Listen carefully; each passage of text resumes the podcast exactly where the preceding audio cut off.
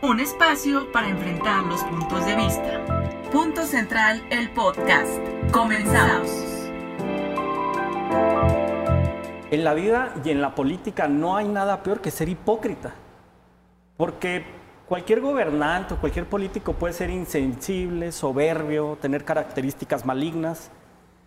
Pero la hipocresía y ser pecho frío, decir sí, luego no, o dejar de hacer, es más condenable por la sociedad que las otras virtudes o defectos que acabo de enumerar. Iniciamos así Punto Central este lunes a través de Canal 28 y aprovecho para agradecer también a las personas que nos escuchan en Radio Universidad y en la Patrona FM en la capital de Chihuahua.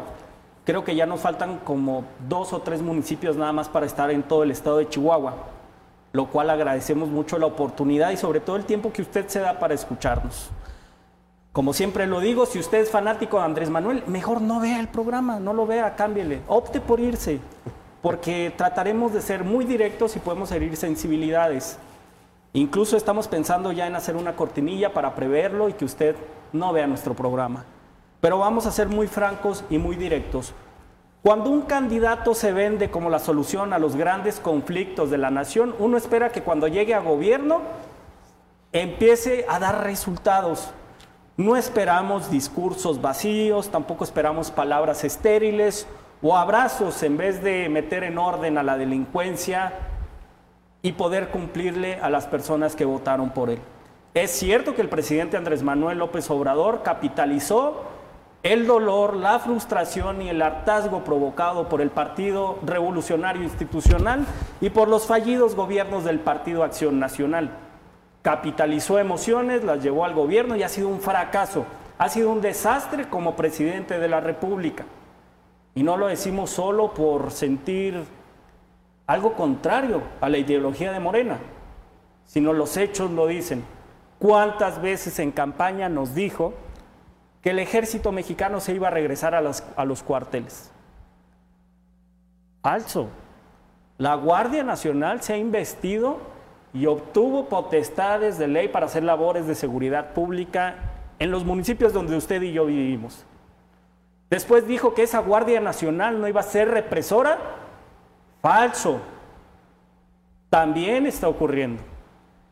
Antes de iniciar con el gran tema que vamos a tocar el día de hoy, usted se imagina cuál es, que es la extracción que está haciendo la Comisión Nacional del Agua a las presas de Chihuahua, quiero que veamos un video reflejo de la hipocresía y de la doble moral de la que le hablé al inicio del programa.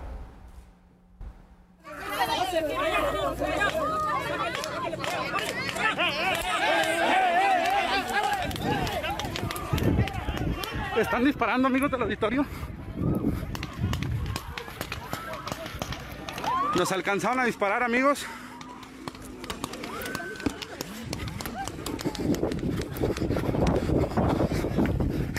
El ejército, amigos del auditorio, está atacando a reporteros, agricultores. ¡Ah!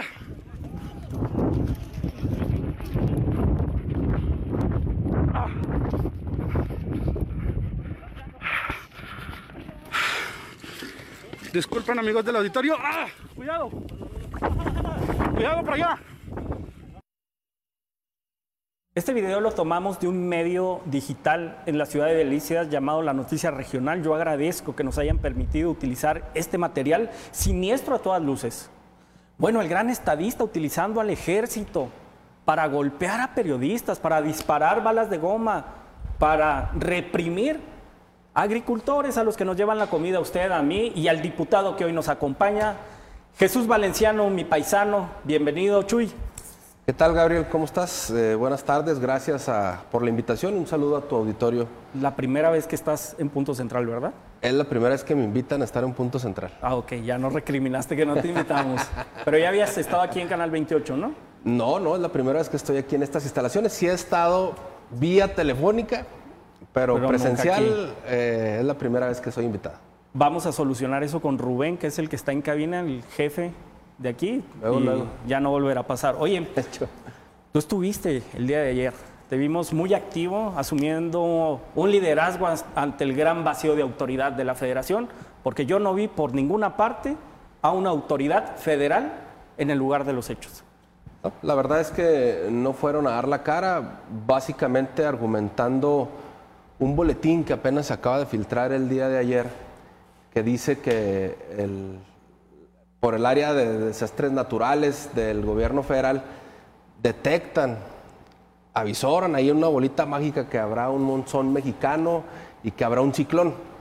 Y que por eso las presas de Chihuahua deben de estar a una capacidad menor al 60% por cuidar la infraestructura. Hazme el bendito favor. Ya hasta pitonizos son. Y gracias a eso resulta que amanecieron 300, más de 300 elementos de la Guardia Nacional el día de ayer en la presa Las Vírgenes, ahí en Rosales, y por supuesto que tuvimos que ir en, apoyo a los módulos de riego y a los agricultores. Fuimos convocados por el líder de ellos, que es Salvador Alcántara, el presidente estatal de la y por el alcalde de Rosales, que además es presidente del módulo de riego de ahí de Rosales y presidente de la SDRL San Pedro, que es quien administra toda el agua de la presa Francisco y Madera. Es el dueño del pueblo, casi. Nada más le hace falta el timbre. Casi, casi es dueño del pueblo, es Pepe Ramírez. El diputado Jesús Valenciano hace referencia a un boletín emitido el 17 de julio del 2020 por la Secretaría de Seguridad y Protección Ciudadana.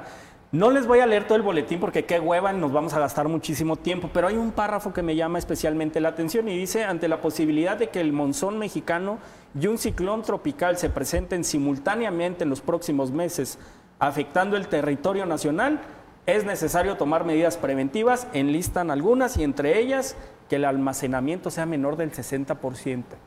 ¿Es eso suficiente para mandar al número de elementos de la guardia? Pero para acabarle de fregar no tienen ni el dato exacto. La presa hoy está al 58%. Ajijo, ¿pero que eso no es supervisado por Conagua? Bueno, pues al final del día, yo entiendo que es un boletín que tenían bajo la manga para justificar el porqué de la presencia de la Guardia Nacional en beneficio de los ciudadanos de la región centro-sur, quiero suponer. Tuviste una declaración importante, pero a la vez delicada, porque habrá que probarlo. Dices que se extrae agua y no se abona al tratado. Eso sería gravísimo y un engaño para todos y todos. A ver, te lo aclaro. Hace tres meses aproximadamente denuncia el diputado federal Mario Mata una extracción irregular en la presa El Granero, 130 millones de metros cúbicos. A la fecha, no aparecen abonados ni en el SILA ni en Conagua como parte del tratado. Ahorita, hace tres o cuatro semanas hubo disturbios en Ojinaga, un supuesto secuestro de diputado, de un representante federal en el estado de Chihuahua y otras autoridades. De ese entonces a la fecha, van extraídos casi 60 millones de metros cúbicos más palabras más, palabras menos, cerca de 200 millones de metros cúbicos. Se supone que con agua y sí la reclaman que nosotros en este quinquenio debemos más de 500 millones de metros cúbicos. ¿Y qué crees? Esos casi 200 millones de metros cúbicos aún no los abonan. Entonces, ¿cuál es el interés de este tema y cuál es la desconfianza de los agricultores? Pues al rato van a querer ir por toda el agua que está en la presa de las vírgenes para poderle abonar al tratado y eso suponiendo y dudando que realmente no lo tomen a cuenta. Hay otro elemento igual de grave y eso debe conocerlo la audiencia porque también es preciso aclarar. Estas acciones se derivan de un tratado internacional firmado y ratificado por el Senado de la República establecido en 1944. Esa no es la bronca. Todos sabemos que cada cinco años nos debemos de reportar y hacer el intercambio de líquido. Hasta ahí vamos todo bien han marcado ellos como plazo fatal el 24 de octubre para que se termine de realizar las entregas correspondientes. Pero hay algo aquí que me parece gravísimo. En el tratado que aquí tengo en las manos, se dice expresamente que no se puede pagar esa deuda con escurrimientos ni con agua concesionada, como es el caso de la presa Las Vírgenes. Con, el trasvase de presas, escurrimientos y el trasvase de presas no que es el caso de cualquiera de las tres presas eh, que, le pueden abonar de parte del, estado de Chihuahua a este tema. Pero también hay un dato que la gente no conoce. Hay ocasiones en que el quinquenio, por lluvias torrenciales, se paga en un día. ¿Cuántos quinquenios crees que llevamos pagados por adelantado? Pues, ¿qué te gusta? Unos 10, por poner un número. 20. ¿Y qué crees? El tratado no lo contempla y no nos los toman en cuenta. Y a pesar de que hay unidades de medida, me imagino que van monitoreando. Ellos mismos nos dicen, el SILA, oye, pues resulta que en este quinquenio me ibas a pagar el tratado, pero en un día me lo pagaste. Pues que, pues borrón y cuenta nueva y, y, y todo lo demás ya me lo pagaste, pero si eso se pagó en el, a los seis meses de que inició el, el quinquenio, todo el resto del agua del quinquenio ya no te lo toman a cuenta, es agua gratis gracias a mi Padre Dios. Y se acabó, o sea, en esa parte también hay que reconocer que hace falta legislar porque estamos en desventaja. Que además es irregular, o sea, hasta en cualquier operación mercantil de la que usted quiera, hasta un vale o algo que usted saque para poder comprar algo, pues eso de que te pago pero no te lo cuento, pues ni en la tienda de abarrotes cuando vamos a comprar algo, todo debe estar establecido. A ver, diputado, quisiera hacerte una pregunta alejándonos un poco de las cuestiones técnicas. Tú eres del municipio de Delicias. Puro astro nace en Delicias, ¿eh? Se, se nota la distancia, los kilómetros. ¿Cómo te sientes? Mira, yo soy criado y crecido en Loma Linda, municipio de Rosales, para empezar. Un ranchito de 60 casas donde todo mundo vive del campo. Por ahí, a espaldas, a escasos 200 metros, pasa el canal principal de donde sale el agua de la presa Las Vírgenes. Si alguien sabe lo que se siente, la friega de que trabajas de gallo a grillo durante todo el año pensando en que el cultivo de la el, el rendimiento y luego esperar a que el precio de, no como los cebolleros ahorita que no les salió ni para pagar la cosecha, metieron la rastra para que la cebolla ahí se quedara como abono. Y todavía estar peleándose a medidas del ciclo por esto, Sí. hijo de, es una impotencia y un coraje. No quiero decir una grosería, me la aguanto por respeto a tu auditorio. por favor. Pero no hay palabras que, los des- que, lo, que lo describa, pues. Porque además, como bien dices, tenemos hasta el 24 de octubre para pagar el tratado. Y si los pitonizos dicen que viene el bonzón mexicano y un ciclón, pues que se esperen a las lluvias y solito se va a pagar. ¿Sí alcanza? Claro que alcanza. Si nos toman en cuenta los 200 millones de metros cúbicos que ya se llevaron, que no nos los hagan de agua, valga la redundancia. Tú dijiste el día de ayer que lo supieran bien, pero que no iban a sacar el agua. No van a dejar los agricultores que se lleven un litro más de lo que ellos tienen autorizado para su ciclo agrícola. Es una situación tensa, definitivamente, y peligrosa para todos. Pe- Pero, no es, a ver, no es nada más tensa, es de papeles, te lo dejo. Órale. Aquí hay dos amparos. Aquí están dos amparos. Por favor, Aquí están dos amparos. ellos se acercan, ¿eh? No te apures. Ok, Tú aquí, aquí están dos amparos. Estos dos amparos ¿Préstanos? suspenden que en este momento se pueda extraer gota alguna de agua que no sea para cumplir el ciclo agrícola de la presa Las Vírgenes y de Boquilla. No más. Hablamos de leyes, ¿Sí? no robar, Bueno, no traicionar, no mentir.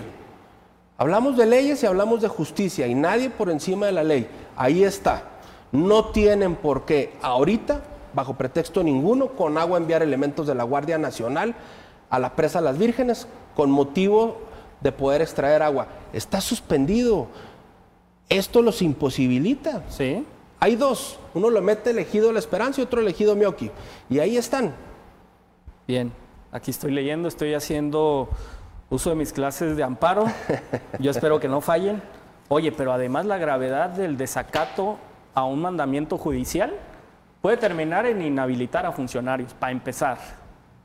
Entonces, ¿qué crees? ¿Cómo crees? esto lo conocemos nosotros allá y no lo habíamos dado a conocer a nadie. Lo conocen los agricultores, los presidentes de los módulos de riego.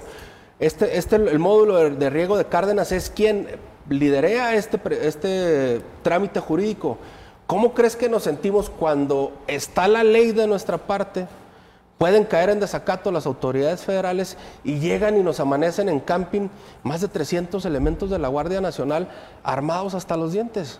Vi notas allá en la región zona centro-sur que ya había más movilización en Santa Gertrudis, en la base aérea. ¿Tienes Sí, tu señor. conocimiento de algo? Sí hubo más movilización porque se acaloraron los temas. Ajá. Empezó a atacar la Guardia Nacional. Por supuesto que los agricultores no se iban a dejar. Y bueno, ya la historia ya la conocen ustedes en video. Sí hubo más movilización. No sabemos si llegó más apoyo o no. Eso sí no te lo sé decir.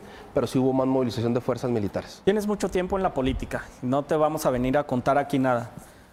Pero en toda mesa alguien tiene que ceder un poco. Claro. Y en toda mesa, pues para empezar tiene que ver con quién dialogar. Claro. ¿Crees tú que se vaya a llegar a un acuerdo con el gobierno de la República o de plano no ves por dónde? te aviso, hoy, unánime, todos los diputados, incluidos los de Morena, todos, Congreso, pedimos que aquí esté el presidente de la Comisión de Agua, que es de Michoacán, del Congreso Federal. Pedimos que aquí esté la titular de Conagua, Blanca Jiménez, y el titular del SILA americano para establecer un diálogo franco y con la información veraz. De entrada partiendo en que nos digan dónde están esos 200 millones de metros cúbicos que ya se llevaron. Nosotros abonamos en un atendiendo un cumplimiento de una palabra que ofreció el gobierno federal representado en este caso aquí por diputados emanados de Morena, por llamadas que ellos hicieron, que sí van a ceder a entablar ese diálogo. Nosotros esperamos a que sí. Y te aclaro, mañana hay una reunión ya pactada con el gobierno del estado, va a estar encabezada por el gobernador, va a estar el secretario general de gobierno, va a estar el secretario de desarrollo rural, con los líderes de los módulos de riego para hacer las acciones que se tengan que hacer y la estrategia para que esa mesa se dé y esto termine aquí. Te lo pregunto. En lo que son los diálogos. Es una muy buena noticia definitivamente la que nos das, nos das y te lo pregunto porque no vemos por dónde, porque apenas en un comunicado de prensa fechado el 19 de julio, la Conagua dice, vamos a darle para adelante. La extracción en la presa Francisco y Madero va a ocurrir. A pesar de que no conocíamos este pronóstico del ciclón y el monzón. Entonces, ¿a quién le hacemos caso? Yo le haría caso a la ley. Totalmente. Ahí están los amparos. A esto. Ahí están los amparos. No se puede tocar una gota más de agua que no sea para el ciclo agrícola de las presas La Boquilla y las Vírgenes. Y si quieren voluntad de nosotros, siguen extrayendo presa de, agua perdón, de la presa de Ojinaga. Ya va- llevan casi 60 millones de metros cúbicos, además de los 130 millones de metros cúbicos que ya extrajeron meses atrás. Voluntad de esta parte, creo que la ha habido. Los diputados de Morena también le firmaron hoy. Todos. El único que la hizo de emoción y defendió a un familiar fue Pichuy de la Rosa, pero al final fue unánime la aprobación del punto de acuerdo.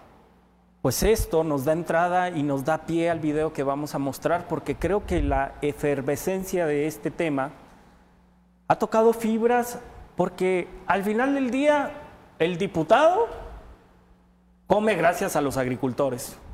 Yo no creo que usted se bañe con gasolina, yo me imagino que usted se baña con agua. Todos los que estamos aquí en el foro también. Ya ha llegado el gobierno federal a una insensibilidad bárbara que eso pasa cuando centralizas el poder. Eso es lo que le hemos dicho aquí tantas veces en punto central. Rescatar y revivir el municipalismo es lo que nos conviene a todas y todos. todos, seamos panistas, morenistas, lo que seamos.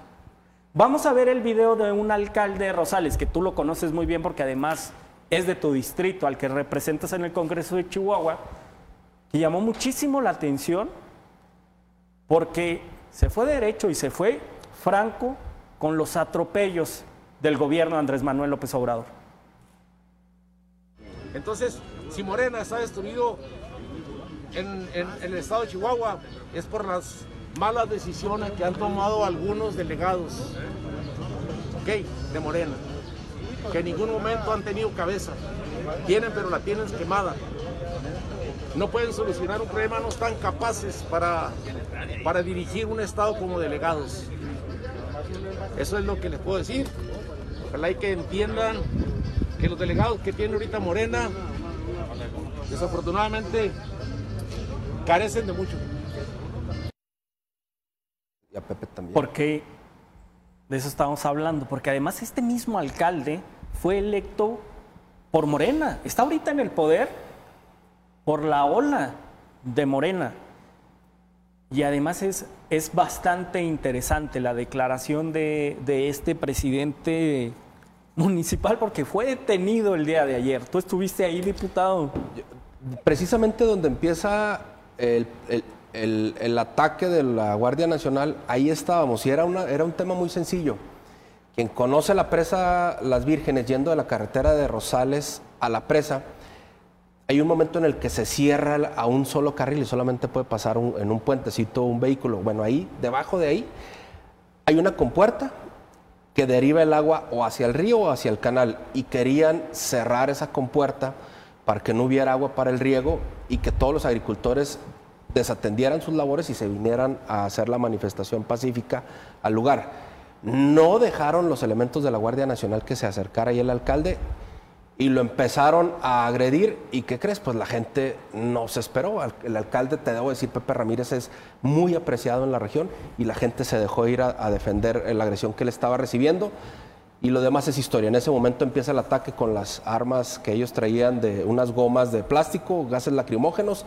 Al alcalde lo detienen, a él y a su hijo, y les, los, los regresaron una hora y media después, un poco golpeados a ambos. Es cierto que los alcaldes no tienen fuero pero es una representación legítima y están investidos y además pues está en su tierra, está defendiendo algo que a él y a su familia y a todos los que vivimos en la región le interesa.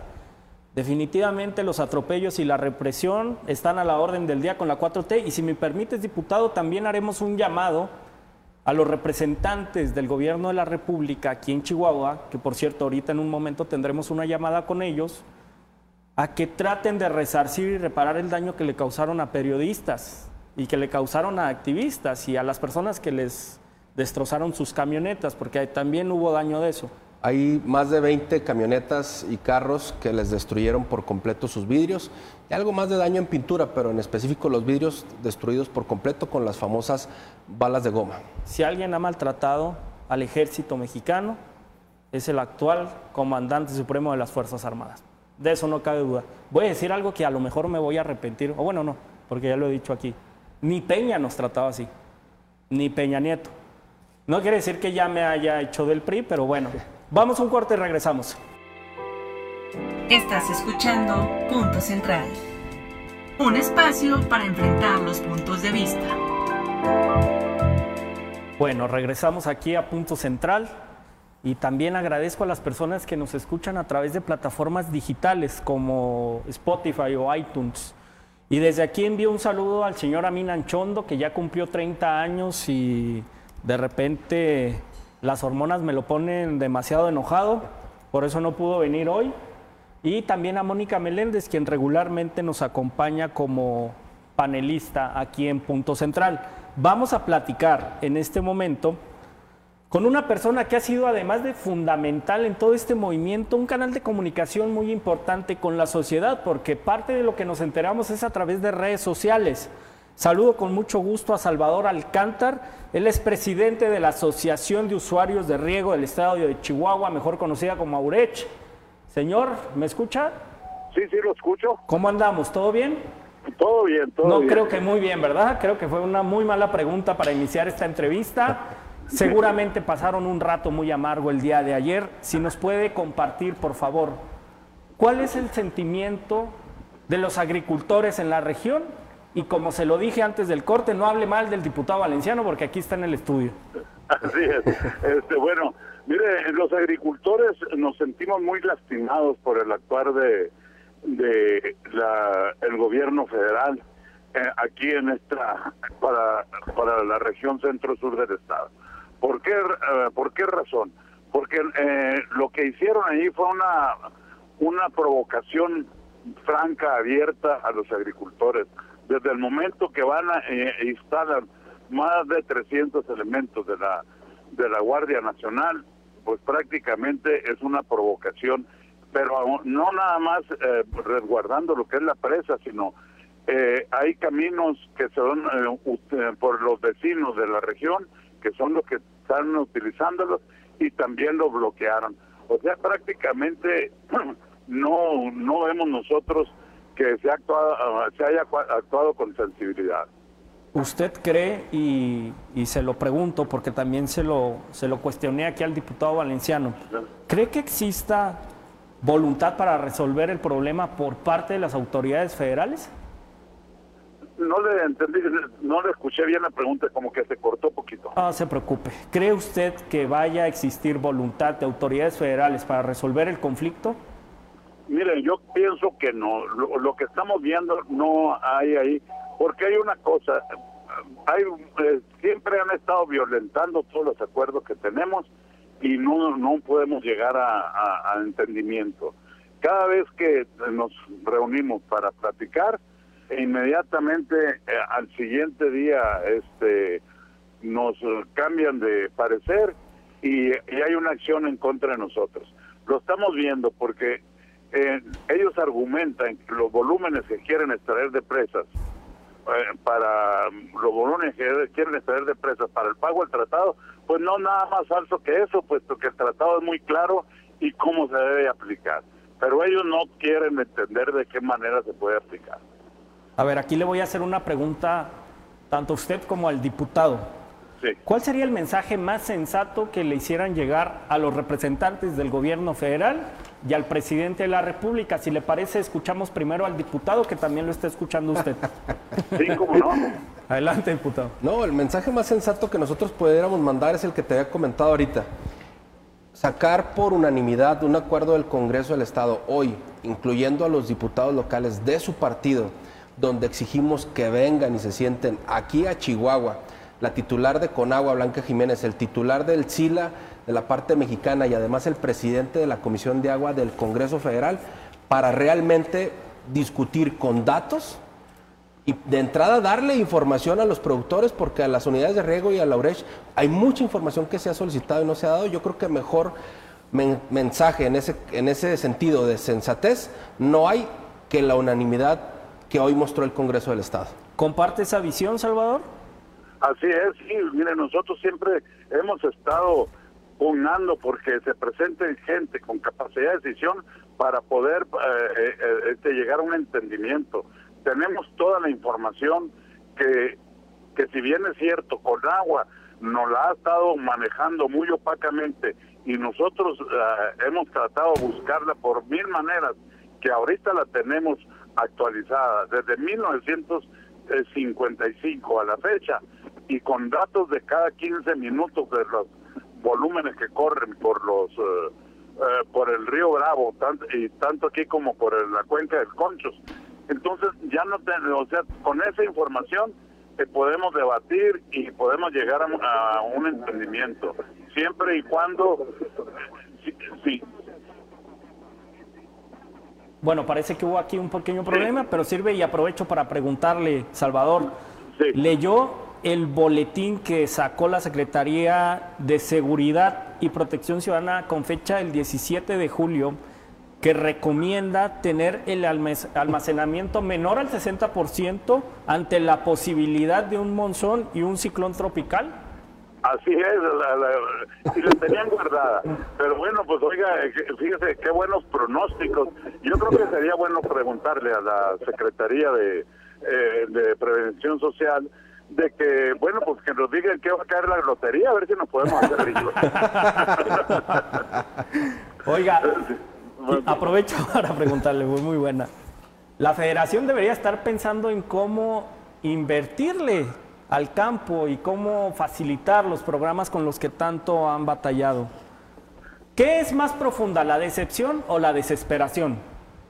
Bueno, mire, eh, es más que todo, todavía las dos cosas a la vez. La decepción porque mucha gente creyó en, en, este cambio.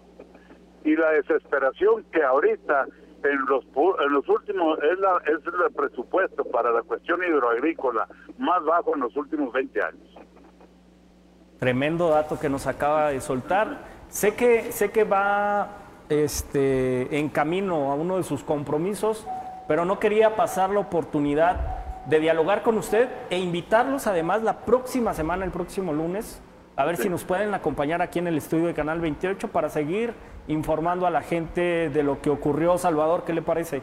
Me parece perfecto, este, estamos dispuestos a, a platicar, compartir la información que tenemos, pero además darles a conocer el sentir de, toda la, de todos los agricultores y la ciudadanía de la región centro-sur del estado de Chihuahua. Antes de que se me pase, ¿ha pasado o se les ha cruzado por la mente a ustedes rajarse o desistir de esta lucha? No, ni de ninguna manera. Yo creo que esta es una lucha legítima. Yo creo no podemos este dar un ejemplo a nuestros hijos, a nuestra a, a nuestros nietos de que pudimos haber hecho ah, pudimos haber luchado por la defensa del agua de Chihuahua y no lo hicimos. Así es que tenemos que continuar en este camino y esperemos que salgamos bien librados porque nos asiste la razón y nos asiste el derecho. Le agradezco mucho, Salvador Alcántar, él es presidente de la Asociación de Usuarios de Riego. Muchísimas gracias, Salvador. Estamos en Para contacto. servirles y muchas gracias por el, por el espacio. Estamos en comunicación. Gracias. Hasta luego. Pues fue demasiado contundente, diputado. Fue muy contundente, pero mira, hay un dato que le faltó redondear a don, a don Chava. Desde 1944, Chihuahua cubre la deuda por todo el país de ese tratado en, entre el 50 y 55% de manera aproximada, quinquenio con quinquenio. Y somos el estado que menos recurso para apoyo hidroagrícola recibe de parte del gobierno federal de Conagua. Es, la verdad, es una sin razón, una sin razón lo que ellos hacen con este tema y no entendemos el por qué.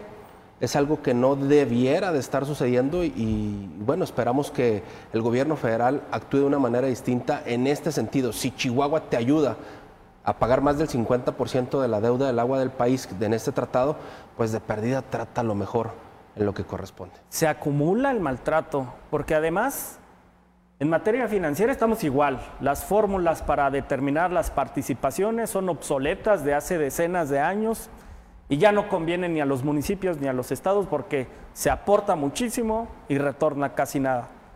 Ahora en materia de agua estamos igual. Entonces, ¿cuál será el futuro inmediato que nos espera con la 4T, diputado? La verdad es que en esta parte sí hay analogías. Los estados que producen riqueza natural, que ellos entienden como riqueza de la nación, minas o petróleo, reciben mucho más presupuesto por, producir eso para el país. Y ellos argumentan en muchos lados, lo has escuchado, que el agua es una riqueza de la nación. ¿Qué les cuesta entonces retribuirle a los agricultores con mejor inversión hidroagrícola? Estaríamos hablando que pudiésemos tener una o dos presas más ya en el estado de Chihuahua para retener mayor volumen de agua de estos famosos monzones mexicanos y ciclones que se puedan presentar. Y estaríamos hablando de otra cosa, no no habría duda ni deuda alguna de un faltante de agua para el tratado y además pudiéramos tener otro, sí- otro distrito de riego como el 05 que cada año genera cerca de 17 mil millones de pesos al PIB del estado por todo lo que produce el sector agropecuario. Que la naturaleza de las presas son esas, además de administrar y gestionar las- el agua, pues es almacenar lo que cae de la lluvia para poder cumplir ciclos agrícolas. Entonces, como bien lo comenta el diputado, pues no entendemos la razón. Tú eres panista, diputado. Sí, señor.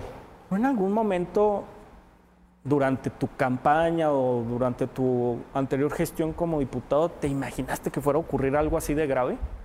La verdad es que no. Y menos después de escuchar eh, 12 años un discurso que permeó en todo el país y que gracias a eso eh, el presidente de la República hoy ostenta el cargo que tiene, la verdad es que no, jamás lo imaginamos. Siempre lo hemos dicho aquí en Punto Central, las emociones son válidas y son muy necesarias para practicarlas a través de nuestros derechos políticos, pero votar con la víscera es lo peor que puede pasar, por eso hay que razonar y yo lo dije en mis redes sociales. Esa gente miserable que el día de ayer golpeó a periodistas, que intentó sacar el agua de las presas, va a ir a pedirle su voto en el 2021. Yo confío en que hayan seguido mi consejo al inicio de Punto Central, de que no estén aquí los fanáticos de Andrés Manuel. Yo confío mucho en que ya no estén aquí, pero a los que no, debo decirles eso. Irán a su casa, irán a buscarlo y es el momento democráticamente, legalmente, con las prerrogativas de la Constitución, de demostrarles el hartazgo que se tiene desde el agua, los programas sociales que son unas plataformas electorales para poder utilizarlas en el 2021. Pero siempre es justo, diputado, y no sé si tú compartas la idea de escuchar la otra parte. Claro, siempre hay que escuchar las dos caras de la moneda. Vamos a intentar llamar a Juan Carlos Loera. Él es el delegado de los programas sociales aquí en el estado de Chihuahua, mejor conocido como el Virrey, el Luismi de Morena, quien por cierto nos canceló hace dos semanas, a pesar de ya haber confirmado. De producción me informan cuando ustedes estén listos con la llamada. No contesta Juan Carlos Loera. Vamos a buscar una foto de Juan Carlos para ponerla aquí en Punto Central. Eh, lamentablemente pues en Radio Universidad y en La Patrona no podrán conocerlo, pero pues no es la primera vez. Te cuento, diputado, que una de las principales molestias que, la, que Morena y la 4T tiene para con nosotros es que no les damos espacio en el canal. Les abrimos completamente las puertas y no nos contestan, no responden el teléfono. ¿Esta inmadurez mediática se ha trasladado a lo político? Yo creo que sí. Yo creo que sí. Y bueno, al final del día él tendrá que entender que como funcionario público, le guste o no, valga la redundancia, parte de sus funciones es dar la cara y representar para quien trabaja, y en este caso para el gobierno federal. Vamos a darle oportunidad, algunos minutos de que conteste, ya más tres, tres llamadas, pues ya quiere decir que no tiene ningún interés y por lo pronto vamos a seguir platicando para la gente que nos escucha en Radio Universidad y en La Patrona con el diputado local Jesús Valenciano, quien estuvo el día de ayer en los disturbios en la presa Francisco y Madero, mejor conocida como Las Vírgenes, en el municipio de Rosales. Diputado, también debo decirte y debo de preguntarte, ¿hay una sensación en alguna parte de la sociedad de que el gobernador no ha hecho nada para solucionar el conflicto? Fíjate que sí, tienes razón, aunque no comparto esa sensación. Te aclaro, mañana en punto a las 2 de la tarde el gobernador sostendrá una reunión con los líderes eh, representantes de los agricultores y él fue quien intervino con Conagua para que no extrajeran ninguna gota de agua de la presa Las Vírgenes. Quizá pueda darse esa sensación porque entiendo que cuando se dio el conflicto en Ojinaga, eh, creo que hubo apoyo por parte de las fuerzas estatales para rescatar a los funcionarios que se supone estaban, entre comillas, retenidos en oficinas del gobierno municipal. Quizá eso pudo haber generado el encono, pero te puedo aclarar que el gobernador siempre ha estado defendiendo lo que es de Chihuahua, el, agua que requieren todos los agricultores. En el caso específico de Ojinaga, con datos erróneos, te tengo que decir, que presenta con agua, le demuestran al gobernador que el ciclo agrícola sí, sí, sí se asegura y que además hay posibilidades de seguir enviando agua para el tratado. Por eso entiendo que el gobernador en aquel entonces quizá pudo haber cedido, pero jamás ha cedido a que se extraiga una gota de agua de nuestros máximos vasos, que son la boquilla y las vírgenes. Con agua ha sido muy insistente y te pregunto esto antes de irnos al, corte comercial. Blanca Jiménez, no solo a través de Twitter, sino en una columna en el Universal, dijo y invocó a la solidaridad norteña afirmando que los ciclos agrícolas están completos. ¿Es cierto esto, diputado? No están completos. No están completos. Los ciclos agrícolas no están completos. Ellos pretenden llevarse 500 millones de metros cúbicos y ellos que ven, ven este vaso lleno y dicen, ah, sí hay, espéreme, para no comprometer la infraestructura de la presa, porque es una construcción, si la vacías por completo, se derrumba. Claro. No hay que ser ingeniero civil o arquitecto para saberle el tema. Igual en las vírgenes, ahí hay un fondo muerto que le llaman además de ensolve y además sobre eso hay agua que no se puede extraer. Y ellos eh, detrás de un escritorio hacen una suma y resta y les da muy chido. Manden a los expertos en el tema de campo que les den la información real. Eso es lo que debería suceder en el mundo ideal, no en el mundo de la 4T. Vamos a un corte porque vamos a platicar con el secretario general de gobierno para escuchar la postura oficial del gobernador y también del Ejecutivo Estatal. Un corte y volvemos, por cierto, debo decir, Juan Carlos lo era ni sus luces, no nos contestó y ya no le vamos a insistir porque estaba avisado. Vamos a un corte. Estás escuchando Punto Central un espacio para enfrentar los puntos de vista.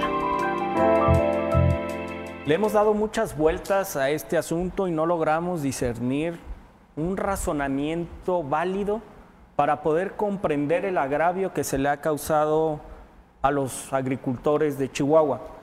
Como yo se los dije, es muy necesario escuchar a todas las partes. Escuchar solo a una sería favorecerla o sesgar la información. Hemos tratado de comunicarnos con Juan Carlos Loera, delegado federal aquí en el estado de Chihuahua, y no contestó, a pesar de que ya había sido avisado. Uno de los grandes reclamos es que no les damos espacio, pero no lo aprovechan ni tampoco lo toman. Cada uno sabrá por qué lo hace. Está aquí con nosotros el diputado Jesús Valenciano, quien ha expresado formalmente que tiene hambre, pero no se raja, está aquí al pie del cañón. Y además nos acompaña el secretario general de gobierno, Luis Fernando Mesta, a quien yo agradezco muchísimo porque decidió atender este llamado que le hicimos de punto central aun cuando va en su camioneta saliendo de una reunión. Secretario, bienvenido a Canal 28 y Punto Central. Muy buenas tardes, eh, gracias por, por, la invitación, por el contrario, con mucho gusto estar presentes y aquí saludar a, al diputado Valenciano eh, y, y, y, principalmente pues a ti y a, y a tu público y a tus, a tus... Gracias, secretario. Y el Canal 28. Muchas gracias. Le decía al diputado Jesús Valenciano antes de irnos a corte que hay una ligera sensación que se ha querido, hay que decirlo, que se ha querido incrustar por parte de la oposición, de que el gobierno de Javier Corral ha sido muy pasivo en la defensa del agua. Ya nos aclaró el diputado Jesús Valenciano que no es así, al contrario, el día de mañana nos informó van a tener una reunión.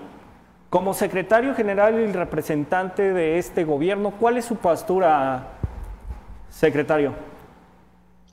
Bueno, desde el punto de vista de, de cuál es la posición del gobierno respecto a, a, el agua eh, y a la utilización de la misma para el pago del tratado eh, binacional entre México y Estados Unidos de 1944, eh, eh, como se ha afirmado en todo momento, eh, Chihuahua está totalmente de acuerdo en que se cumpla con los compromisos internacionales y los compromisos que, sobre todo, que tiene nuestro país con, con el vecino. Sin embargo, siempre como en el entendido que de ninguna manera va por encima de la, del riesgo que pudieran tener o de que se pudiera tener eh, para los eh, ciclos agrícolas por parte de los campesinos y de los usuarios de, de esta, de, de, los riegos de,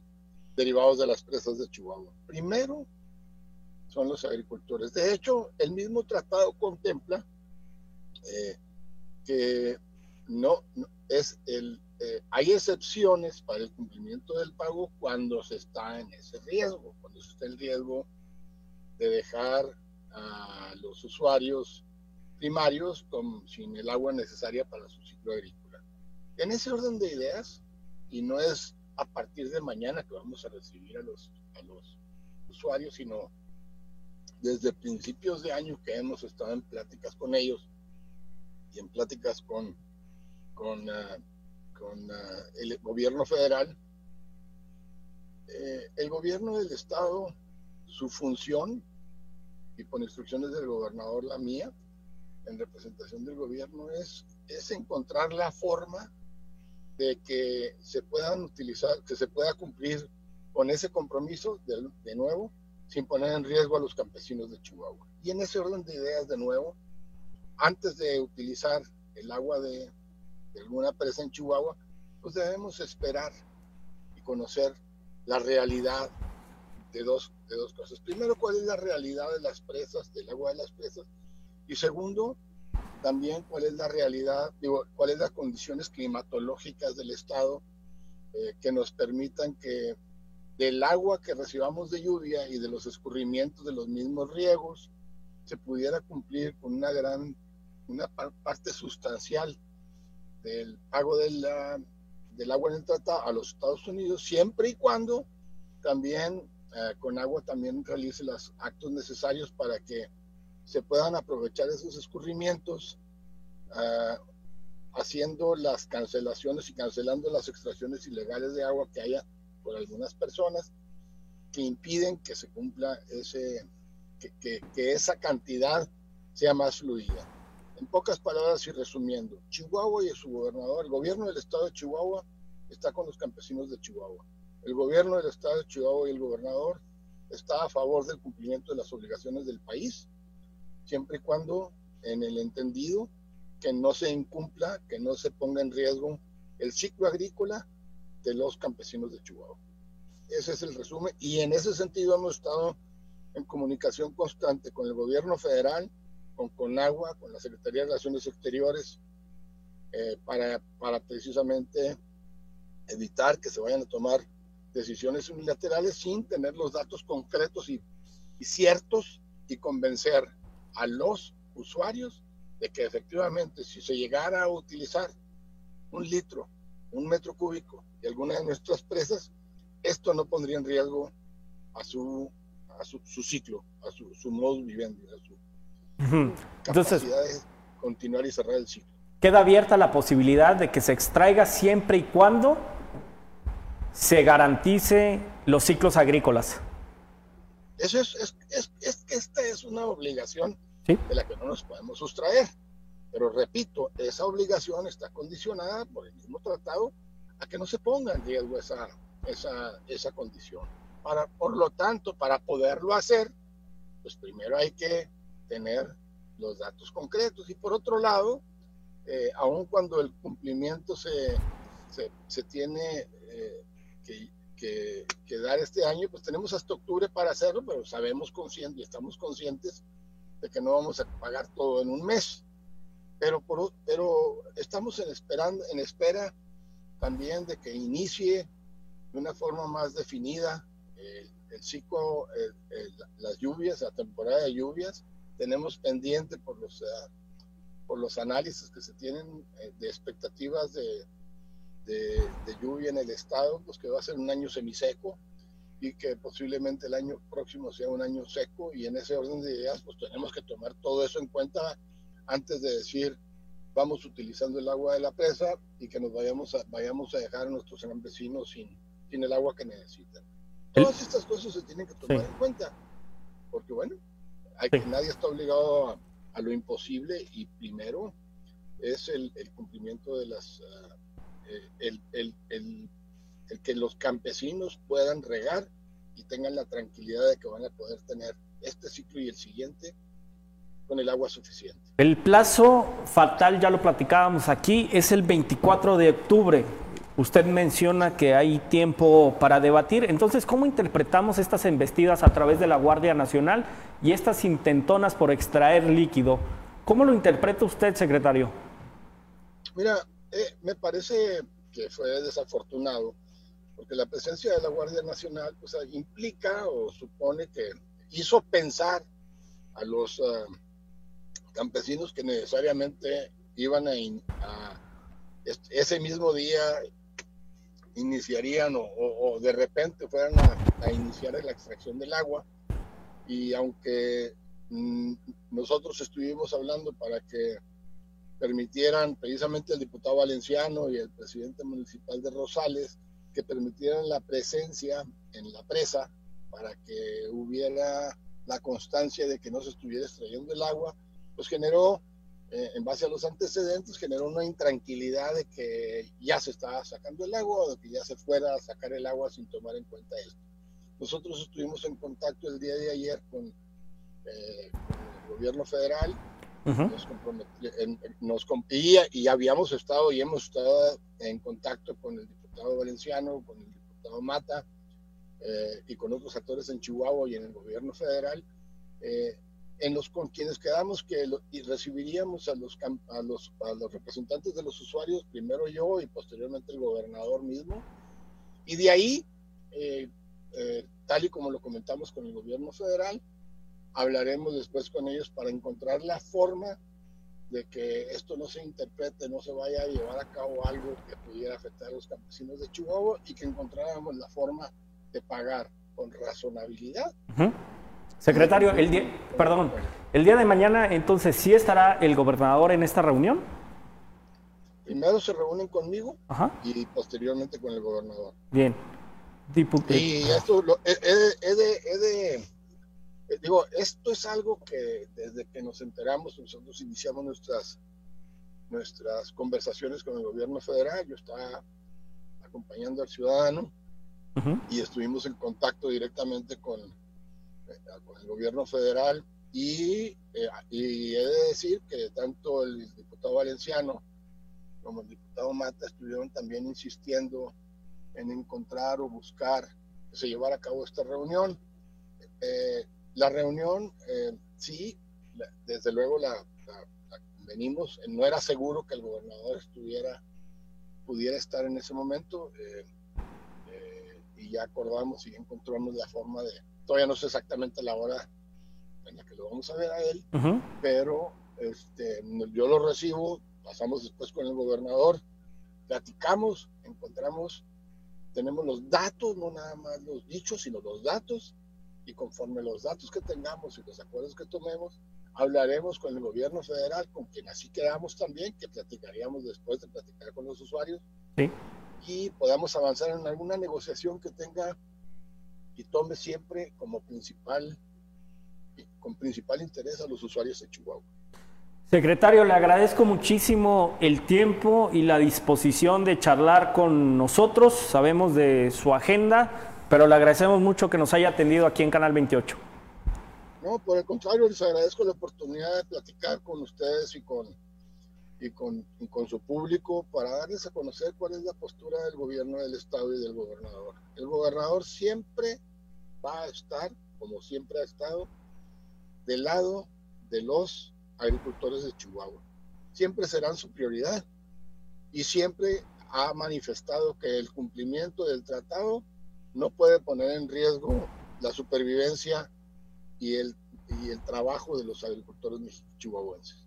En ese orden de idea y lo que se pueda construir a partir de entonces, eh, estamos, de- estamos, estamos muy eh, dispuestos, interesados y trabajaremos a todo lo que da para lograrlo. Gracias, secretario. Hasta luego. Un saludo, mi estimado diputado. Pórtese más o menos, diputado. Difícil, difícil ¿Eh? que se logre eso. Siempre, secretario. Va a estar difícil, la verdad es que sí. Sí.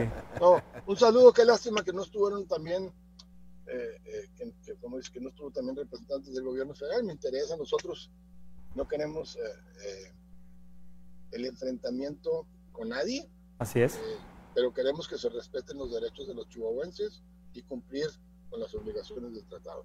Pues no se preocupe, secretario, tampoco es sorpresa que se nos rajen del gobierno federal para venir a debatir, pero bueno, esto debe de continuar. Sí, señor. Gracias, hasta Para eso luego. estamos. Hasta luego. Bye. Charlamos con el diputado local Jesús Valenciano para la gente que nos escucha en la sierra a través de la patrona FM. Los municipios que él representa son Delicias y Rosales. Sí, señor, Delicias y Rosales. ¿Tú estás consciente que de no lograrse un acuerdo benéfico para los agricultores, el día de mañana la presa se puede convertir en un punto de ebullición? La, pues, la presa se puede volver a convertir en un punto de ebullición si con agua de gobierno federal eh, no acata lo que tú tienes ahí ya, que platicamos al principio. Hay un amparo que permite que por el momento no se extraiga ni una gota de agua que no sea para el ciclo agrícola de, de este año de los agricultores.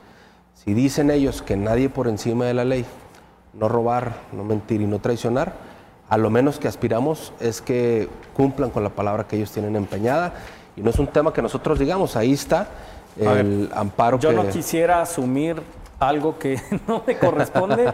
Aquí está el amparo y el desacato a una orden judicial. Recuerden, estimadísimos amigos, es un delito. Diputado, te quiero hacer una pregunta ya para finalizar porque nos tenemos que ir y sé que el hambre apremia. ¿Cómo te sentirías tú si no defendieras esto? Seas o no panista, seas o no diputado. Me sentiría traicionando a la gente con la que yo crecí ahí en Loma Linda, municipio de Rosales.